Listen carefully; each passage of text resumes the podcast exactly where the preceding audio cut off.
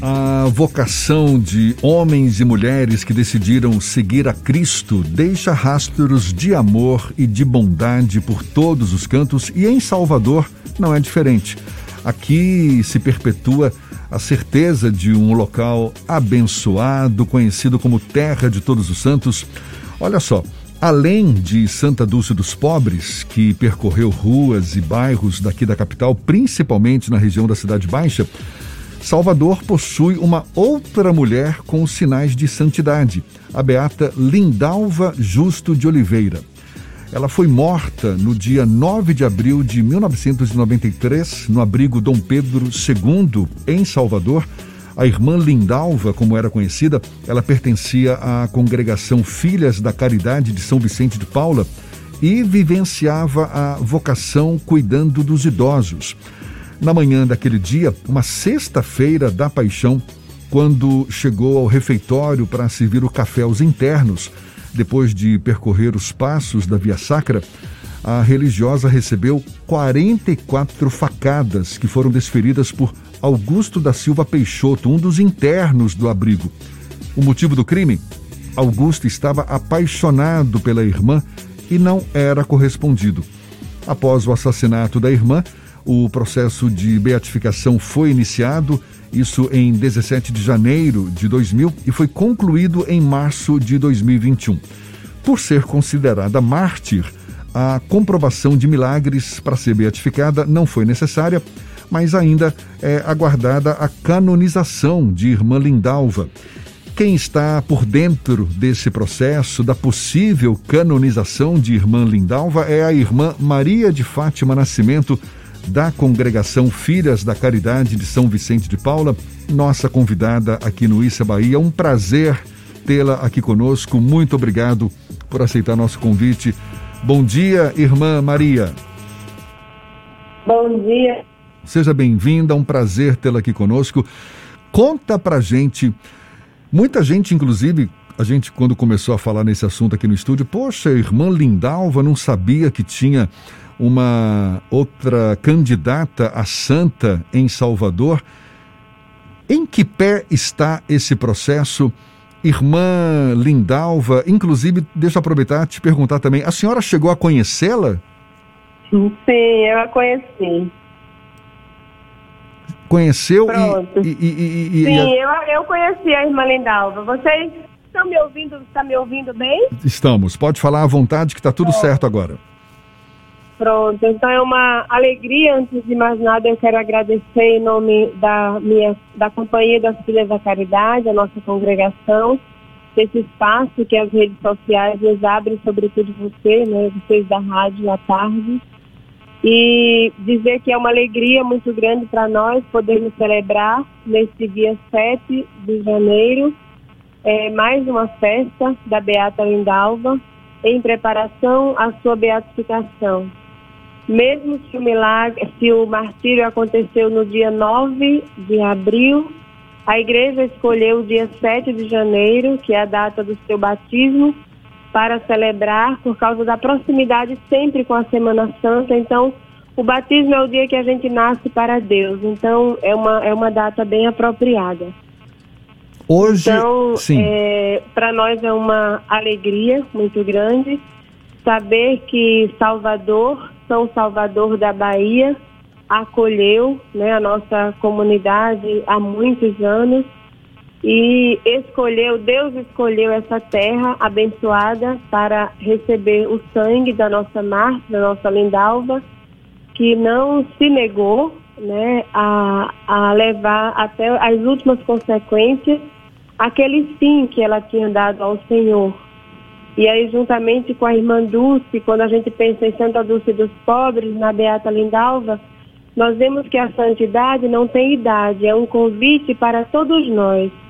Quando nós recebemos o batismo como Igreja Católica, nós aprendemos isso. Recebemos as forças necessárias para podermos crescer e fazer desenvolver em nós a santidade. E quando nós vemos duas mulheres uma jovem e uma mais idosa, nós percebemos isso. A graça de Deus acontece, não é, quando a gente abre o coração. Uma precisou de tanto tempo para testemunhar a caridade aos pobres, aos sofredores, e a outra bastaram três anos, não é, para testemunhar com radicalidade de todo o coração o seu amor ao Senhor. Irmã... Então, quando o Papa Francisco nos pede que nós olhemos os santos que estão à porta, ele está querendo que a gente entenda isso, não é? Que a santidade ela não se faz quando a gente começa a estudar o processo, ela acontece todos os dias.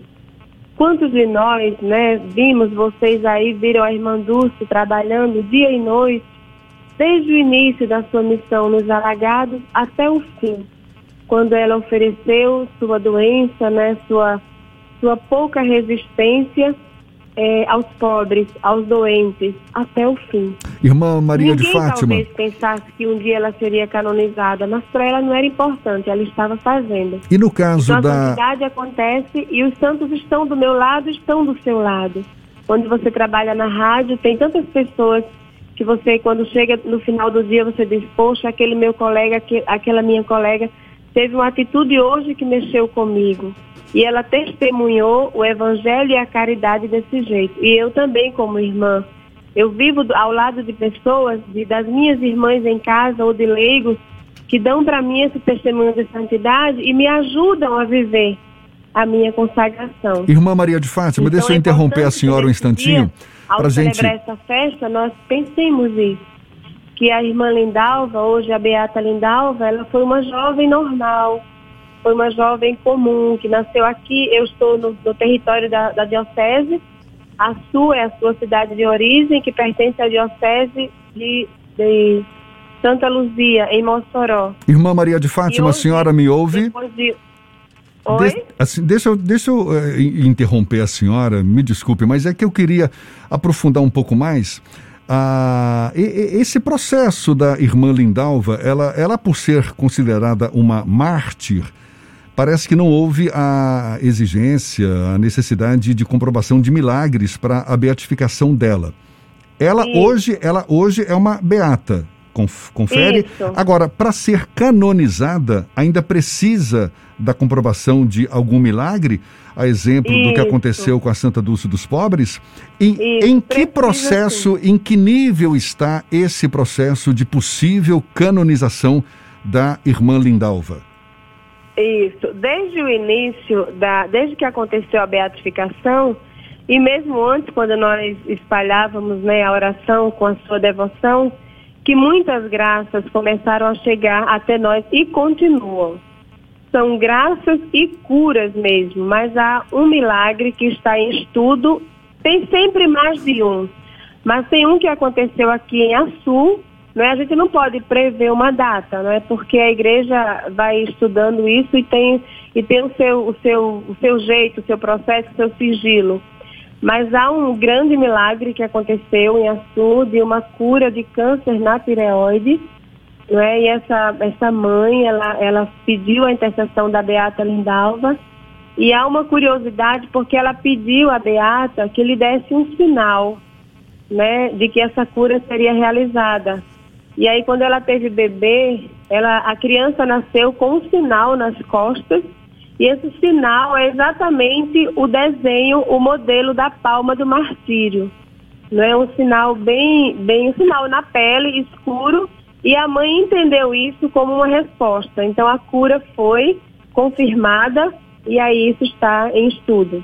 Além de outras graças, né, graças e curas que estão sendo estudadas.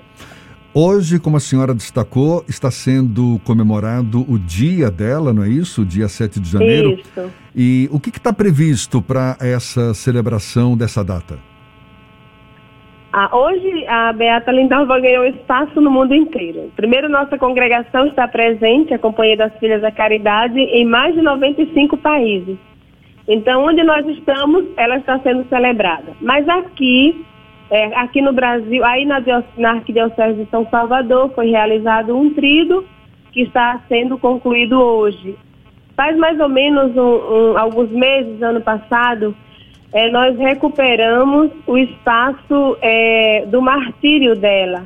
Depois que aconteceu o martírio, após alguns anos, as irmãs deixaram de servir no abrigo Mas aí depois o arcebispo, é, Dom Sérgio, ele nos abriu esse espaço e aí todo dia 7 nós celebramos no local do martírio né, é, a Santa Missa, que é acolhida, que é assumida pela equipe de liturgia e pelo Frei Giovanni do santuário, no santuário Santa Dulce dos Pobres. Tá certo. Então esse ano, claro, logicamente aconteceu lá o, o trido entre o martírio, entre a o local do martírio, que é o abrigo, a capela do, do martírio e o abrigo Santa Dulce dos Pobres, sempre me... transmitido pelo abrigo, pela, pelo Santuário Santa Dulce. E me parece que está sendo celebrada uma missa agora, não é? Uma missa. Todo mês a celebração, não é? Desse dia, com várias atividades. Existe um texto que já foi criado por ela, por um padre da diocese. Existem as mil Ave Marias que a gente reza também em honra dela. E existe o momento oracional, isso todo mês. Então, aqui na Diocese é assim, e aí em Salvador também. E em todos os estados onde nós estamos. Nossa congregação está presente em todo o Brasil também, como eu falei, além de mais de 95 países. Então, ela é celebrada de modo muito particular, sobretudo após a beatificação. Então, a gente sempre espera não é, que a cada mês e a cada ano novas graças cheguem para que possam ser estudadas. Né, e ver a verificação de possível milagre. E quem sabe, não é, a gente ganhar uma nova santa. Muito bom saber Exatamente, da história da muito irmã em breve, Lindalva. se Deus quiser. Irmã Maria de Fátima Nascimento, que é da congregação Filhas da Caridade de São Vicente de Paula, muito obrigado, viu, pela sua disponibilidade, pela sua participação conosco. Seja sempre bem-vinda. Um bom dia e até uma próxima, irmã.